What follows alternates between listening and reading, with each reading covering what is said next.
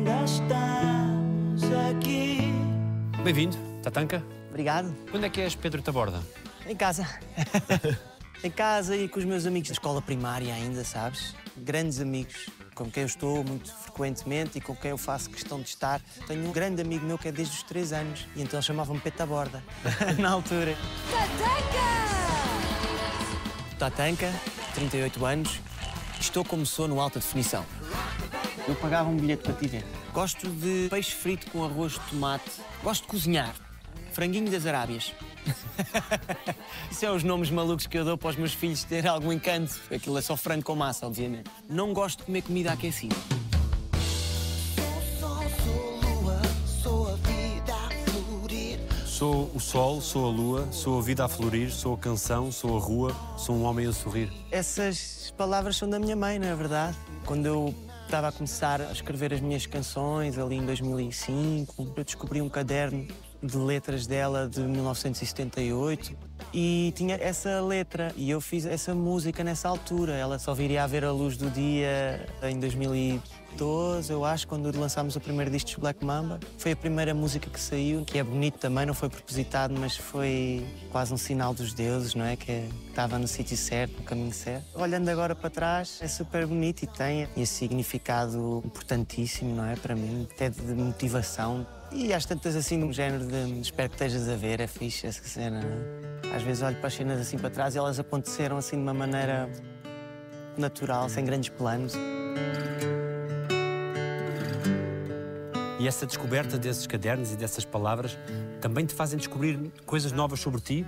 Obviamente, apesar daquilo ser uma fase muito inicial da vida dela, demonstra bem já aquilo que depois já foi passado para mim quando eu nasci, anos mais tarde, e de certa forma a ter moldado aquilo que eu sou hoje também, não é? Porque é naqueles anos iniciais em que tu formas o teu carácter. Portanto, eu revejo-me muito nessas palavras e espero estar a poder dar continuidade àquela linha de pensamento também. Yeah, que é que crees que hoje se nota mais em ti, essa vivência inicial? Quando éramos miúdos, não é? eu e a minha irmã, os meus pais eram assim uma família diferente da família convencional, eram hippies. E então eu cresci de uma maneira diferente de todos os meus amigos que eu tinha. Isso nota-se hoje em dia, nota-se na minha maneira de prezar a individualidade, mas a individualidade enquanto diferenciadora, não é o individualismo. A originalidade, seres autêntico, seres fiel a ti próprio. Porque eu era um miúdo diferente dos outros todos da minha escola. Se as pessoas fossem à minha casa, estranhavam bastante. Era pessoal de cabelo comprido, tudo a tocar guitarra, tudo a curtir, fogueira, aquela cena hippie, não é? E depois havia muita liberdade, que os outros pais não davam tanta liberdade, eu tinha muita liberdade. Já percebia muitas coisas que normalmente os pais fazem em questão de esconder aos miúdos, coisas de adulto. E eu já tinha muita noção daquilo que os meus pais faziam e percebia até onde é que ponto é que eu podia contar aquilo que acontecia em casa fora, por exemplo, nos meus avós, na escola. Havia muitas coisas que tinham que ficar ali porque as pessoas não iam entender.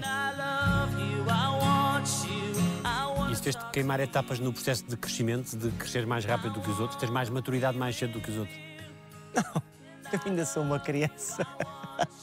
Minha mulher está sempre a dizer que tem três filhos e é verdade. Espero nunca perder este meu espírito. É difícil, não é? Começamos a crescer, começamos a ter responsabilidades quando constituímos família e tudo mais e as coisas deixam de ser tão naif, tão genuínas. Começamos a ter que planear as coisas mais à frente, que era uma coisa que eu odiava fazer e odeio.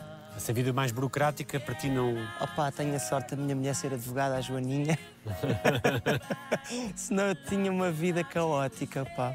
Eu sou tão desorganizado. Sempre foste mais campo e natureza. Essa aí, essa aí. Sim, nós tivemos o privilégio de viver numa quinta espetacular em que o meu pai era caseiro. Normalmente és caseiro, mas eles vivem lá, então tu tens que estar lá no teu cantinho, não podes incomodar muito os donos do spot. O senhor, coitado, teve um desgosto enorme. Ele comprou a quinta para a mulher, uma quinta daquelas na Serra de Sintra, por baixo dos sete reais, e a mulher faleceu logo. Então ele ficou com um desgosto tão grande que pôs a quinta à venda. E a quinta teve à venda 15 anos. Então nós vivemos 15 anos sozinhos numa quinta tipo Madonna, ou Lenny Kravitz, estás a ver? Foi um privilégio enorme para mim, para a minha família, poder crescer naquele ambiente. Tínhamos uma piscina quase olímpica. Pá, era incrível. É uma infância eh, feita de brinquedos. Já havia alguns brinquedos, não é o exagero que é hoje, que é desmesurado até. Na altura não, na altura não havia dinheiro. Eu lembro-me da minha mãe me fazer as camisolas. Camisolas de lã picavam para caraças. Tinha que pôr uma camisola de manga comprida por baixo porque ela picava ou odiava aquilo no inverno. Lembro-me do meu pai, não tinha carta, não tinha carro, me levar à escola de trator. Era uma realidade muito distinta. O mundo mudou muito dos anos 80 para aqui. Portugal, o país, mudou muito. E o puto tinha consciência disso? Acho que não. Eu acho que depois só começas a tomar consciência que do quinto ano para a frente e comecei a ver os meus amigos com coisas de marca. A cena foi complicada. Na altura batiam muito os ténis de All-Star, da Redley. Lembras-te dessa altura? Aquilo tudo custava muito dinheiro. Os primeiros tempos foram penosos porque a maior parte dos miúdos depois querem aquelas cenas, as cenas da moda, tem que estar dentro da moda para as pessoas me aceitarem. E foi aí a primeira vez que tomei consciência de que até então a cena tinha sido muito modesta mas muito feliz ao mesmo tempo. Nunca mais me vou esquecer disso e tento sempre incutir isso aos meus filhos. A abundância deste tipo de coisas não é sinónimo de felicidade. Qual era a brincadeira mais arriscada? Uau! Nessa altura eram muitas. E eu vivia numa quinta, eu era um mogli autêntico. Para teres noção, eles tentaram me pôr à escola pai aos três anos. Eu armei um pé de vento tão grande, mesmo na vila de Sintra. Depois deste assim para as praias, tens uma escolinha ali. E eu começo a ver o meu pai ir embora. Ui, comecei a gritar de tal maneira que eles tiveram que ir buscar o meu pai já à vila, lá acima. Fui para casa, já voltei prestes a entrar na primeira classe. Estava sempre tudo nu. Portanto, andava na quinta, estava sempre todo nu a trepar às árvores. Era um macaco autêntico, era um mogli. Quando cheguei à escola, despino todo. Isto é um selvagem! E depois a minha mãe foi lá explicar, pronto, calma, que ele tem estado em casa há muito tempo. Esse hábito de chegares a sítios e despires todo, depois perdeste. Perdi-o logo, não é? Depois tornei-me uma pessoa civilizada. Tarzan voltou para a cidade. E com os irmãos havia hierarquia? Minha irmã mais velha dava-me sempre uns cachacitos porque eu era um terrível. Uma energia inesgotável e muito persuasivo. a querer levar a minha avante. Depois, ali uma altura em que tu tens 10, a minha irmã já queria namorar com 15, ela tem 5 anos de diferença de mim. Já queria era que eu me basasse do quarto rapidamente, que ela queria dar uns beijinhos ao namorado e não sei o quê. E eu, pronto, tinha que jogar à bola com os meus amigos. Tinhas mais irmãos? Tenho agora, sou uma malhada deles. é uma família antiga. Somos seis ao, ao todo, mas os outros são todos fruto de outro casamento do meu pai e todos mais novos. Então tenho irmãs com 12, 13. Está a ser um processo também muito agir, sabes? Quer saber quem é que são os namorados, quem é que são os gabirus que andam ali à volta das mais novas, para ver se tem que ir lá falar com eles e tal. Aquela onda de irmão mais velho. Depois tenho uns irmãos já 20 e tal, 22, 21. Também é divertido. É uma casa muito alegre. Gestos de carinho guardas dos teus pais para contigo? Posso confessar aqui uma coisa que acho que nunca confessei. Esta é estreia exclusiva para ti. Eu dormi na cama dos meus pais até pai aos 11 anos. Já grande, sabes? Eles queriam estar na deles e eu, népia, meti-me lá no meio. Já matulão. Isso é uma grande demonstração de carinho, não é? E eu sou muito afetuoso. Muitos beijinhos a toda a gente, aos meus amigos, às minhas amigas, aos meus filhos, agarrado, beijinhos à minha mulher todos os dias. Estou sempre aos beijinhos a toda a gente. Sou muito afetuoso e muito dado ao tato. Provavelmente é disso. E os meus filhos, obviamente, dormem sempre na minha cama. Somos quatro, acordo sempre todo empenado.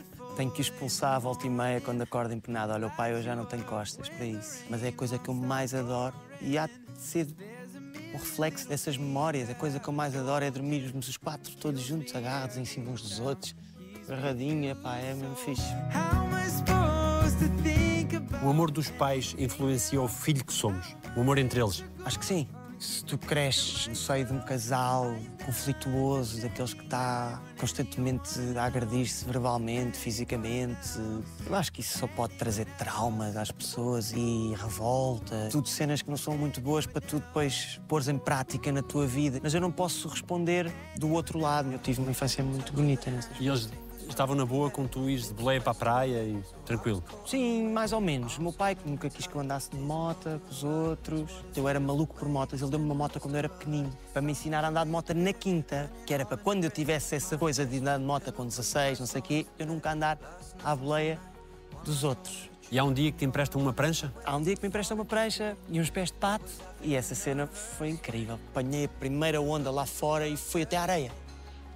Eu, delirei com aquilo e fiquei cinco ou seis anos naquele lifestyle de praia e de inverno a chover, a trovejar. Éramos muito loucos nessa altura. Viajávamos sem dinheiro nenhum, tipo 5 euros, 10 euros, para o Algarve com as pranchas, uma tenda, e ficávamos lá 15 dias. Juntávamos os troquitos todos que tínhamos. Também não era preciso muita coisa. Umas latinhas de feijão, umas dobradas, não era aquela coisa horrível. Aquela dobradinha, fazíamos uma fogueirinha, metíamos a lata mesmo lá em cima da fogueira. Teus pais inscrevem-te numa escola de música sem que tu pedisses. Sim, eu pedi ao meu pai que queria aprender. Meu pai tocava e ele ensinou-me a tocar com 7 anos. E depois houve uma altura ali, pai com 10, que eles inscreveram-me numa escola muito fixe que era Acorde Comigo, lá em Sintra. E aí comecei a aprender outras coisas. Mas depois, na altura, os meus amigos não achavam aquilo muito fixe, queriam ir jogar à bola. Pá, isso ia ao sábado, depois havia umas aulas ao sábado. Então o pessoal começou-me assim um bocadinho a demover da ideia de ir para lá ao sábado. E os meus amigos foram todos jogar à bola e tal. Passado para aí dois, três anos, desisti. O meu pai sempre teve este papel crucial de perceber pá, este puto, se não for aqui, não sei. Ele está sempre a dizer: Este puto não atina a fazer nada, zero. Eu era muito bom aluno. Por acaso não era assim muito desatinado, com faltar. Tinha sempre aquela onda de controlar as coisas para passar. Mas pronto, não ligava, era muito. Aquilo depois às tantas eu era futebol, pronto, tchau. Desliga para tudo à volta. Então pronto, era aos mínimos olímpicos. Eu nunca chumbei, mas é o meu pai é que depois sempre anda lá, puto, tens que fazer é isto, tocar guitarra, cantar, fazer as tuas músicas, anda lá, não sei o quê. Fui noutra vida um pedaço de ti. O teu pai tornou-se o teu fã número um? Sim, vai sempre, acompanha sempre. E hoje em dia já não é uma relação de um miúdo com um adulto, não é? Já somos dois adultos. Gosto muito de fazer coisas com ele, não vejo quase como pai, sabes? Vejo como um brother meu. A tua mãe ainda te viu cantar. Não. Nunca vi. Tinhas que idade quando ela partiu? 15.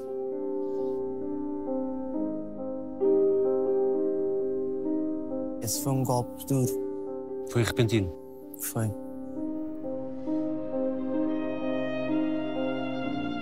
Ela achava que eu ia ser bailarino. Tipo Joaquim Cortês? Tinhas- Tipo Joaquim. Sim. ahm, E pronto, esse é um dos maiores desgostos que eu tenho, na verdade. é. Que ela não tenha visto. No outro dia cheguei dos prémios Play, ganhámos um prémio e estava super feliz. E estava uma foto dela em cima lá do piano. E estive assim a falar um bocadinho, nunca tinha estado a falar com ela sobre esta cena. Estava-lhe a dizer isso, estava-lhe a dizer que gostava que tivesses visto esta cena. Mas a vida é como é, não é? Na idade que eu tinha, acabou por me dar um endurance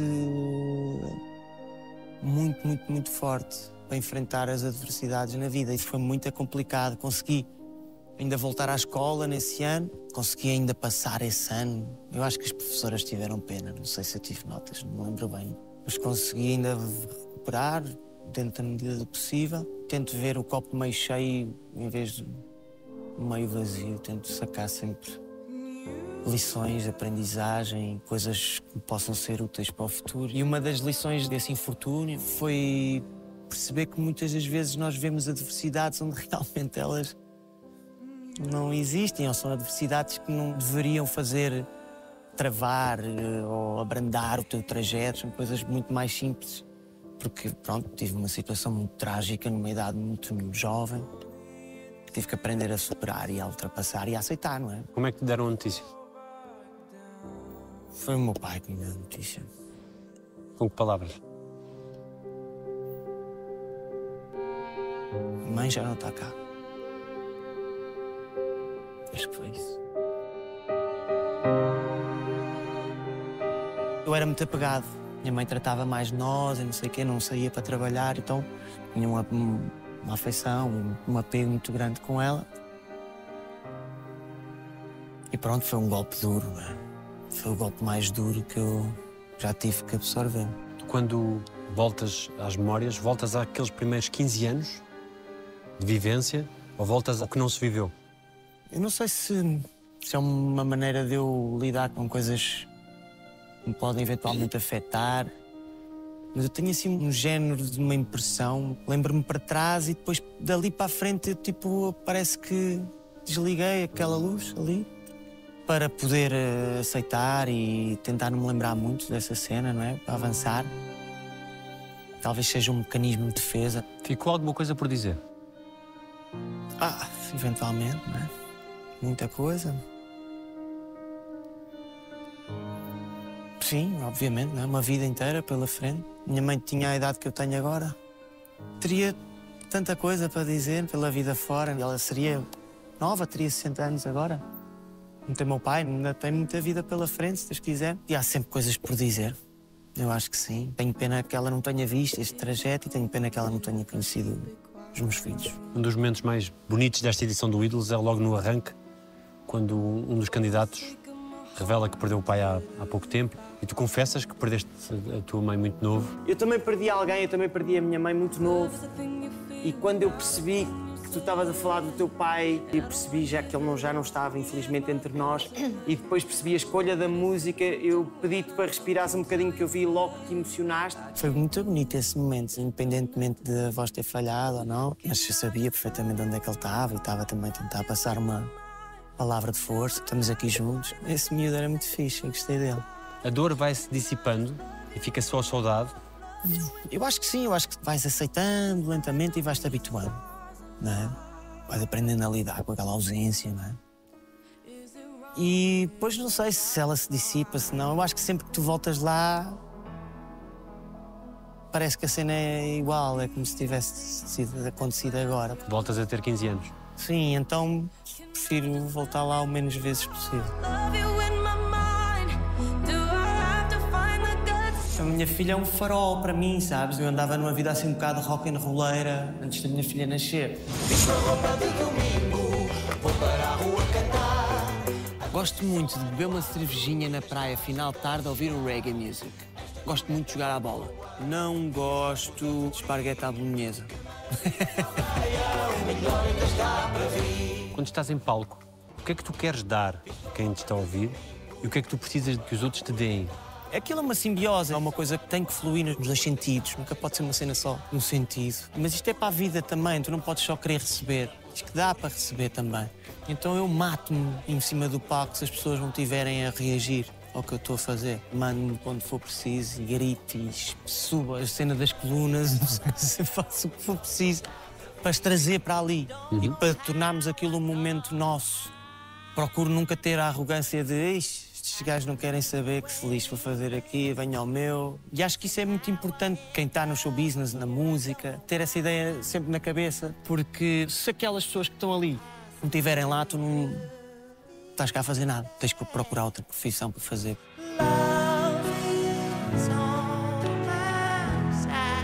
Vencerem o Festival da Canção deu-te o quê? trouxe um reconhecimento. Na verdade, nunca quis ser famoso, nunca quis ser uma celebridade, nunca foi isso que me cativou, nem nunca foi isso que me trouxe aqui a ser músico, a ser cantor, mas sempre quis ser reconhecido pelo trabalho que faço. E essa foi a primeira grande prova que as pessoas estavam a reconhecer aquilo que eu faço, que a banda faz. E isso foi muito importante para o meu processo mental.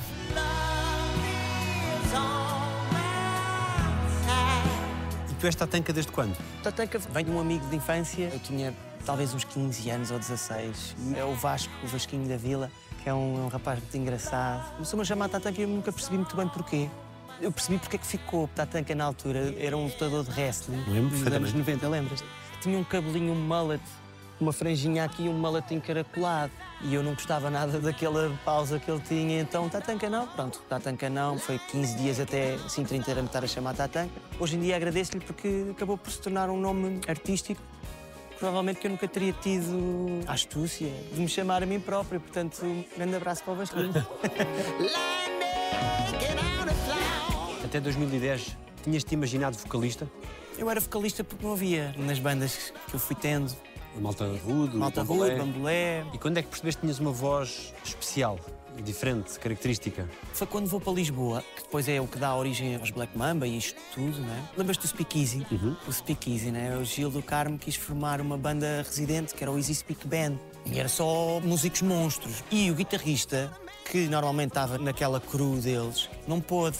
E algum amigo em comum falou de mim. E eu fui como guitarrista. Mas a pessoa que falou de mim disse: pá, mas ele também canta. E às tantas lá no meio do ensaio ele diz assim: pá, ouvi dizer que também cantas, não sei o quê, canta aí uma. E eu: é pá, é, posso. Envergonhadito, com o cabelo à frente dos olhos. Eu, na altura, estava a tocar na rua para ganhar uns trocos na vila de Sintra. Tocava tantas horas. Deu-me para quando me foi dada aquela oportunidade, eu estava em forma para corresponder. Foi interessante, foi também um acaso. Mas pronto, quando canto, eles ficaram assim muito impressionados tipo a cena, tipo, mas tu tens muito melhor do que o que tu tocas e não sei o quê. Esse tempo em que tocaste na rua nesse verão, vivias de quê? Via disso. Mas não tinha despesas, vivia na casa do meu pai, era para jantar à noite com os meus amigos, um cigarrito. Pronto, e era felicidade, estava-se bem assim. Estava com os meus amigos, bebia uma cervejinha lá, eles traziam uma aguinha, uma cervejinha, pronto. Estava tudo certo. Estava felizão nesse ano, foi muito bonito. Gosto muito de viajar, não gosto de estar parado no trânsito, odeio estar no trânsito. Não gosto de ouvir guitarras desafinadas. É muito chato. Que é que tens mais saudades? Tenho saudades da maneira como o tempo corria mais lento, sabes? Aquele momento em que havia tempo para tudo. Hoje em dia acabou isso na vida das pessoas. Eu tomei consciência disso quando veio a pandemia. Eu olhei, tive um dia inteiro com os meus filhos e nunca tinha estado um dia inteiro com os meus filhos. Um dia inteiro com a cabeça disponível para estar ali com eles. Com a cabeça vazia para aproveitar o presente, já ninguém está hoje. Quando voltas ao puto de 10 anos, 11, 12, que puto é que tu vês? Com que sonhos? Com que medos? Acho que gostava de ser jogador de futebol. Como quem? Na altura era o Rui Costa, não é? Era o Figo, esses é que eram as grandes lendas, o Ronaldo o Fenómeno. Pronto, e todos os miúdos gostavam de ser eh, jogadores. Depois, quando começamos a chegar ali aos 15, começamos a apaixonar pelas miúdas. Muitas? Nós não sabemos.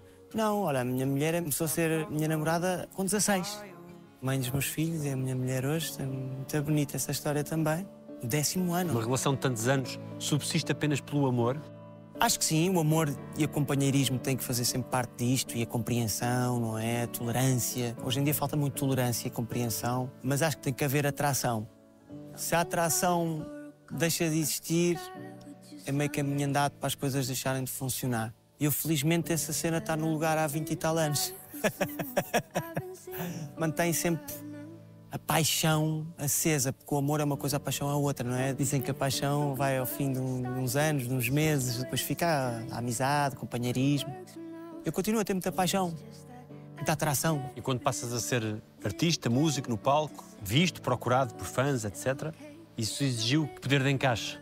Sim, obviamente, sendo nós de mundos tão opostos. Minha mulher é advogada, que é uma coisa muito cordial, muito formal. E nós é abraço e beijinhos a toda a gente e salta para o colo. E Essas coisas são difíceis às vezes de encaixar para uma pessoa que está habituada a relações dia a dia, mais formais. Mas acho que o tempo tudo foi ao lugar e o tempo encarregou-se de pôr as coisas todas num sítio que está num sítio muito bonito e de uma confiança muito grande no outro. E isso é importante.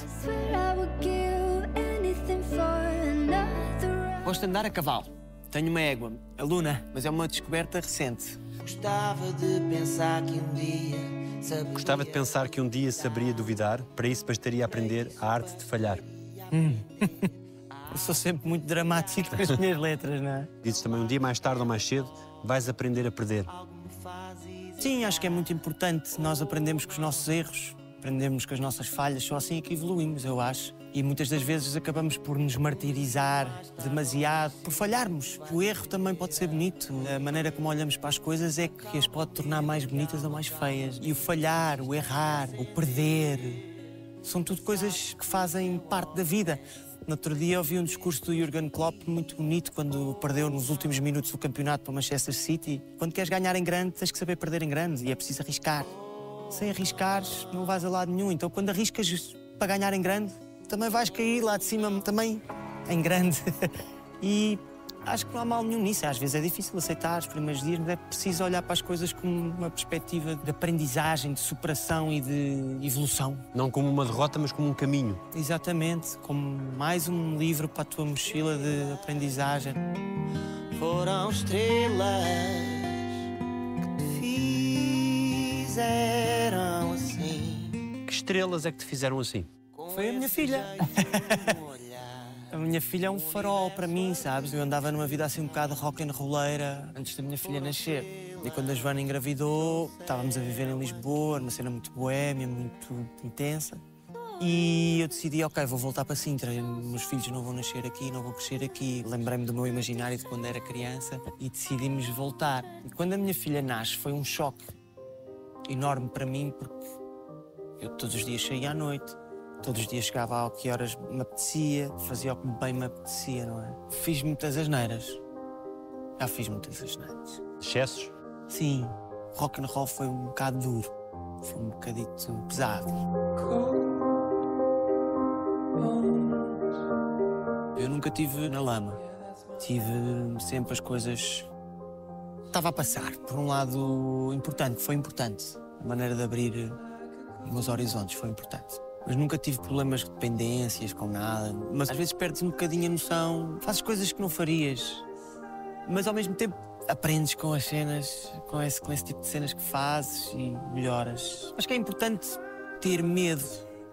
É importante neste processo. Porque normalmente as pessoas acham sempre que estão a controlar tudo. Não estão a controlar nada, não é? Aquele junkie addicted que está deitado no meio da rua a pedir esmola acha que está a controlar as coisas. Mas não está, não é? Já está a pedir esmola no meio da rua. Mas não está a reparar que está. Eu acho que só há uma forma de tu controlares efetivamente as coisas, é teres medo. É muito bonito ter respeito, ter medo. Que é para não deixar as circunstâncias tomarem conta de ti e do teu destino. E então acho que é importante estar sempre com esse travãozinho, é sempre um freio que pode ser útil. e quando a minha filha Helena nasce, eu digo que foi um farol. Eu estava perdido em alto mar com um voeiro do caraças, sabes? E de repente vejo uma luzinha. Ui, é um farol, é para ali. Terra é para ali. Teres tido a capacidade de ver esse farol foi importante. Claro, teve que ser. Se não é uma coisa dessas que muda a tua maneira egoísta de estar no mundo, já não é nada. Se não é um filho que te faz repensar as coisas, acho que já não vai lá. Ao princípio foi um choque, não é? Ter que mudar tão drasticamente os meus hábitos foi muito difícil para mim. Com o passar do tempo, um ano, um ano e pouco, comecei-me a habituar. Ok, ficar em casa, está-se bem, não estava com ansiedade sempre de sair. E. Ahm, e aí, passado um ano e tal, dois anos, é que eu finalmente aceitei. Eu ganhei uma coisa que eu não tinha, eu vivia muito do talento natural que eu tinha. Não planeava nada, logo se vê, eu conseguia resolver as coisas com o talento. Quando tens um filho e tens que meter as coisas em perspectiva, tens que planear as coisas, tens que saber para onde é que vais amanhã, não pode ser ah, maluco, não é? Não podes mandar para um- uma piscina que não sabes se tem água lá dentro, que era o que eu fazia todos os dias. Comecei a aprender a arte de planear e de fazer estratégias que depois acabou por me ser muito útil nos projetos. Ou seja, há um Tatanka e os projetos em que o Tatanka estava envolvidos antes de 2015, a minha filha Helena nascer, e há uma eficácia e uma direção e um foco depois da minha filha nascer. Eu olho para trás e vejo as coisas andaram a um ritmo nestes últimos sete anos que não andaram nos outros sete nem perto anteriores. Que acabaram por culminar ao fim de tantos anos de andar na batalha, nisto que estamos a viver agora, este momento, este estado de graça que os Black Mamba estão a viver agora, que eu estou a viver agora e que dou graças a Deus por estar a acontecer. Mas vem muito daí. Também dou graças à minha filha Helena ter nascido. Isso muda o homem, mas também muda o artista, na sensibilidade, na perspectiva do mundo. Sim. O artista é aquilo que vê. É a maneira como transforma aquilo que vê naquilo que projeta e transmite. Eu acho que isso vai mudando com as tuas experiências de vida, as tragédias, as alegrias, as conquistas, as viagens que tu fazes. Tudo isso vai mudando o artista, vai moldando e ser pai não, não foi exceção, não é? Começas a ver o mundo de outra forma, não é? É inevitável. O que é que aprendes com eles? Aprendo que tenho saudades de ser criança. É a fase mais linda das nossas vidas, eu acho que é aquela. Nós, na altura, não temos noção. Queremos é crescer para poder fazer as nossas coisas sem os teus pais a chatear que tens que fazer isto e aquilo, não é? Mas quando tu vês a inocência que eles têm e a maneira como, através dessa inocência, eles veem o mundo, eu gostava de ir para aí outra vez neste momento. Brincas a quê com eles? Tocamos, temos uma banda, Tem nome a banda? Não. Pink, qualquer coisa. é qualquer coisa Pink, acho eu. Não sei o nome, ela vai ficar ofendidíssima quando me vir isto e vir que eu não sei o nome. O meu filho toca bateria, a minha filha toca piano e canta e eu toco guitarra, ou piano também. Queremos trazer a mãe para o baixo, mas ela ainda não quis vir, ainda não teve a vontade para vir para o baixo. Mas ainda havemos de a puxar, conseguir puxar. O que é que tu queres que eles tenham, que seja essencial para ti garantir na educação deles? Basicamente é um bocadinho o mesmo que eu tive. É importante eles terem consciência daquilo que querem e daquilo que é bom eles terem para a vida deles. Isso é um papel muito nosso. Nós mostramos-lhes cenas boas, cenas fixes. Eles terem a referência do que é que são coisas fixes, o que é são coisas boas. Para eles depois terem discernimento para escolher por eles próprios, não é? Portanto, acho que essa é a grande função que nós temos. Sempre que queremos obrigar muito a determinada coisa, acho que é pior. E então eu quero muito replicar aquela consciencialização que te falei que os meus pais tiveram comigo, numa idade ainda jovem, para que eles tenham bem consciência de que vão ter que tomar decisões e optar por diferentes caminhos, esperando ter tido a habilidade de lhes mostrar o que é que eram coisas boas para que eles se possam guiar por boas referências quando tiverem que optar. Tendo noção que devem e podem errar e bater com a cabeça. Lá, E o pai, que função tem nisso? Eles têm que ir e bater ou tentar que não eu acho que batam? eles têm que ir e bater. Vamos tipo pai galinha, nunca vão saber decidir por eles, não é? Acho que demasiada proteção não é bom. E é importante deixá-los ir, é importante deixá-los ir até um determinado ponto. Há uma altura em que vais ter que, se aquilo começar a patinar demasiado, se for para fazer uma queda de um abismo, não deixas. Mas se for para bater com uma cabecita na parede e oi, abrir os olhos, acho que é sempre importante aprender eh, por ti. O que é que a tua filha já te disse de mais marcante? Minha filha tem assim um dom, é muito evoluída desde pequenininha. Eu quando eu vou tirar às vezes da minha cama para a pôr na cama dela a dormir, às vezes os gestos simples são os mais marcantes. Então eu quando eu vou deitar eh, ela a dormir, I love you, Dudy. Ela chama-me Dudy. I love you, Dudy. E eu, ó paz, é simples e é, é marcante, sabes? É das coisas que eu mais gosto de ouvir.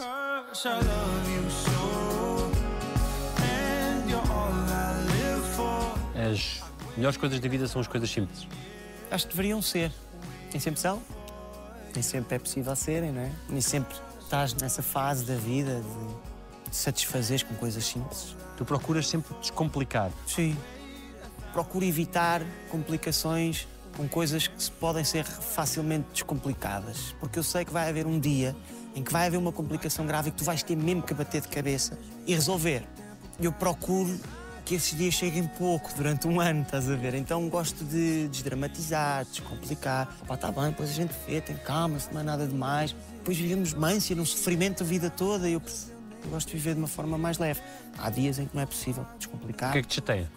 O que é que te irrita? Irrita-me desdém de pessoas com outras pessoas, o desprezo, ou qualquer tipo de racismo, xenofobia, não sei o que, essa cena irrita-me bastante. Eu lembro-me do dia em que conheci o primeiro miúdo black, não é? Na, na escola. Nunca tinha visto, não é? Nenhum. Quando também estava lá na quinta, não havia muita gente lá. Não havia miúdos, mas eu lembro-me, era o Nelson, nunca mais me esqueço.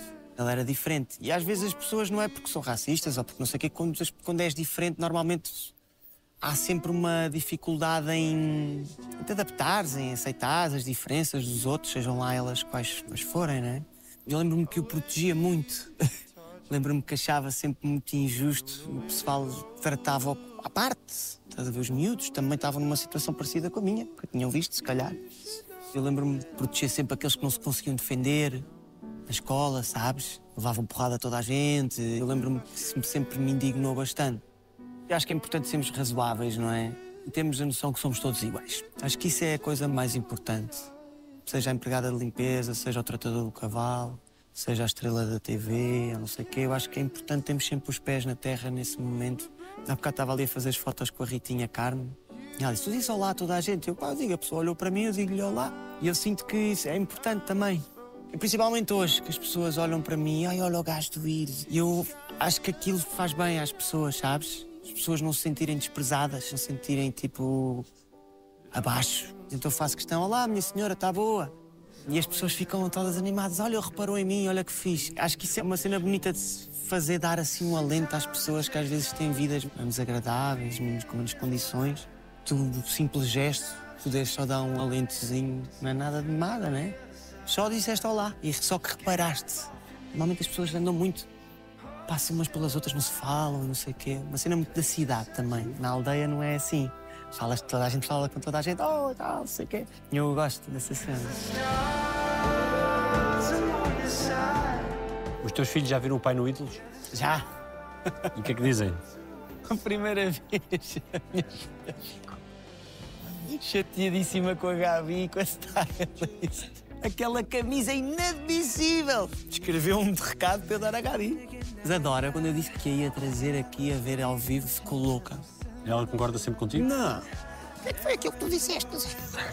Quanto ao style, posso comentar o style? O que é que tem sido mais divertido para ti de fazer o Ídolos? Televisão era uma coisa que eu nunca tinha feito assim, desta forma, não é? Normalmente apareço na televisão para vir tocar uma música, uma entrevistinha rápida e vai-te embora e pronto, e está feito. Seres assim uma peça fundamental de um programa de televisão em que tens que estar sempre a intervir e que falar muito e que estás sempre sharp para não te perderes e não te contradizeres, não sei o que, nunca tinha feito. Houve ali uma altura que tu mudaste de tom tão convictamente que eu pensei, porra, o original é assim. Quero-te agradecer o convite que tiveste a amabilidade de me convidar eh, pessoalmente. Adorei o teu gesto, não mandares um produtor me ligar e disse muito de ti logo, do teu carácter. E eu fiquei muito sensibilizado com este gesto, não estou a passar a mão pelo pelo. Fiquei mesmo. E está a ser um desafio muito, muito interessante para mim. À medida que vou sentindo mais confortável, não é? Porque isto é. Sou rookie a fazer isto, sou muito novato. São os quatro, na verdade, não é? Somos, somos, somos. Mas o Martim tem uma capacidade oratória muito acima da média. Pronto, pode falar para 500 pessoas em grego, em russo, em alemão e não sei o que. Ele tem o dom de comunicar, como pouca gente que eu conheço, ou mesmo ninguém. Então ele sente-se muito à vontade naquele papel. A Joana também, comunica muito bem, a Ana também, cada um à sua maneira. Eu tenho uma linguagem que eu fui compondo. Quando eu percebi que as pessoas gostavam disso, eu, ah, que fixe, posso ser eu próprio altamente.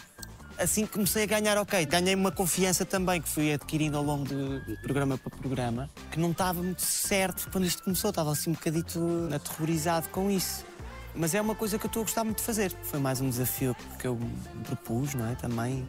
Tu és capaz, bora, bora lá. Deixa-me dizer que estás com um grande style hoje, puto. Gosto de ouvir um bom coro a cantar. Por outro lado, um mau coro é das piores experiências. Não gosto de água fria, odeio água fria. Essa foi uma das razões que me afastou das charfadas. Quem te faz sentir especial? Os meus filhos, o meu pai, a minha mulher também. Ela faz-me sentir muito especial porque consegue ter o jogo de cintura e as costas largas o suficiente para aceitar este que falámos anteriormente, não é? este assédio, este tipo de coisas, de sempre- estar sempre exposto. E então ela faz-me sentir muito especial porque gosta de mim assim como eu sou e com as condições no contexto em que eu vivo. Portanto, isso também me faz sentir especial. De que é que tens medo? Tenho medo que um dos meus filhos morra. Tenho mesmo medo. Porque de uma forma ou de outra, a ordem da natureza, não é? A ordem das coisas, da vida. Perderes um pai é diferente de perderes um filho. Um filho acho que nunca na vida vais conseguir ultrapassar e aceitar. Porque é uma coisa antinatura. Isso é o meu maior medo. O que é que a tua filha se chama como chama? Porque a minha mãe era a Helena, a avó dela era a Helena. E então eu chamei-lhe Helena. E a Joana, tivemos ali montes de tempo a escolher o nome dos filhos. É sempre um filme, não é? Primeiro que se chega a um acordo é tramado. Só que como agora não podes sair do hospital sem registares a criança, chega ali uma altura, pronto, já não tens mais tempo. Mas pronto, é quando decidi pôr esse nome na mesa, a Joana aceitou logo. Gosto de tocar piano. Comprei um piano e estou a começar a aprofundar melhor os meus conhecimentos. Não tolero um barulho desordeiro. Cada um a falar para o seu lado, um aos gritos a dizer uma coisa, outro, outro aos gritos a dizer outra. Deixa-me a cabeça em água em cinco minutos e acabou comigo. Odeio ir às finanças. Alguém te deve um pedido de desculpas? Talvez. Talvez, mas eu não gosto muito de guardar rancores. É mais daquelas coisas que só atrapalham para a vida. Tenho poucas desavenças e poucas coisas que não se tenham resolvido com o tempo. Há uma que eu gostava que se resolvesse. Sinto que de uma forma poderia ser com um pedido de desculpas, mas acho que preferia que ela se resolvesse sem um pedido de desculpas. O que é que é fazer-te mal? Acho que é igual um bocado para todos, não é? Acho que tu seres meu brother e atraiçoares-me de uma determinada forma. Quão maior é o grau de importância das pessoas para ti, maior a desilusão. Portanto, pode ser uma coisa mais pequenita, pode ser uma coisa menos grave. Depois, as outras que vão fazendo coisinhas que não me agradam tanto, eu vou pondo num grau de importância menos importante. E então, quando as pessoas fazem determinadas coisas, já não me afeta quase nada porque estão nesse saco. E é assim que eu vou gerindo este tipo de desilusões, que é para não ter muitas e pronto, opá, pronto, as coisas vão se filtrando elas próprias, sabes? E tu pediste desculpa a todas as pessoas a quem querias pedir?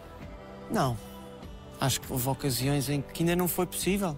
A vida ainda não proporcionou chegar a esse ponto, mas gostava que, pressionasse que as coisas chegassem a esse ponto. Não me importa nada de pedir desculpa e de admitir que errei. Se te fosse garantida uma resposta a uma qualquer pergunta tua, o que é que tu quererias mesmo saber? Gostava de saber se de alguma maneira a minha mãe, seja lá de onde for, está a ver esta cena bonita, esta família que eu tenho, que eu criei, tão, tão fixe, estas coisas todas bonitas que me estão a acontecer. Gostava de se alguém me soubesse responder a isto, se lá do além, efetivamente ela pode me ver de entre as estrelas, está a acontecer e ver que está tudo certo e está descansada. Acreditas que pode haver um outro lado? Que a vida não é só isto aqui? Sim. Eu não sou religioso, mas acredito que há qualquer coisa que não se explica, acredito. Uma energia. Sim, acredito que há uma cena superior qualquer, mas não, não sou muito fundamentalista. Religioso não sou de todo, mas basicamente acaba por ser um bocadinho a mesma coisa, não é? Pois as pessoas dão é nomes às coisas, não é? Um chamam-lhe Alá, outro chamam-lhe Nosso Senhor Jesus Cristo, Deus, outro chama Buda. Sinto há qualquer cena, não é? As coisas não, não são bem ao acaso, o destino, não é? Eu acredito muito no destino. E depois seja lá o que isso for, Portanto, acho que sim, acho que daqui vamos para uma cena melhor, um sítio mais bonito, melhor ainda. Frases mais te orgulhas de ter escrito? Acho que, hum, não sei se é pela ligação emocional que eu tenho com ela, a música que eu fiz para a minha filha As Estrelas é das mais bem conseguidas. Tem um final super apoteótico, não é? Que é a parte já final que também é muito emocional. Guardo entre as estrelas um lugar para te vigiar. Para quando não me lembrar desse jeito no olhar, enfim, guardo para mim as estrelas que te fizeram assim. Quem gostarias que os teus filhos um dia dissessem que foi o pai? É um ganda maluco. sempre divertido, sempre a curtir uma criança como eles, sempre a brincar com eles, aquelas brincadeiras mesmo de miúdo. E nem sei se, se quer tanto que eles me vejam como um grande ícone da música ou não. Eu prefiro dizerem que eu fui um pai super curtido e super eh, respeitador do espaço, da liberdade e que os acompanhei nos momentos-chave. Chega. Se encontrasses hoje aquele miúdo de 15 anos, Pedro, da Borda, a quem o pai disse que tinha acabado de perder a mãe, o que é que tu lhe dirias?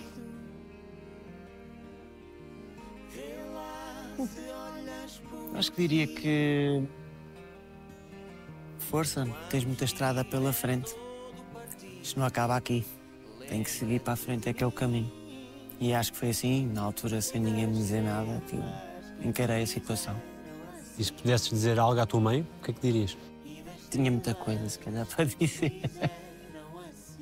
Mas eu gostava muito que ela conhecesse os netos, gostava muito. O que é que dizem os teus olhos? Não sei, eu acho que eu olhando para os meus olhos. Nota-se, se- quem, quem sabe, nota-se que tem.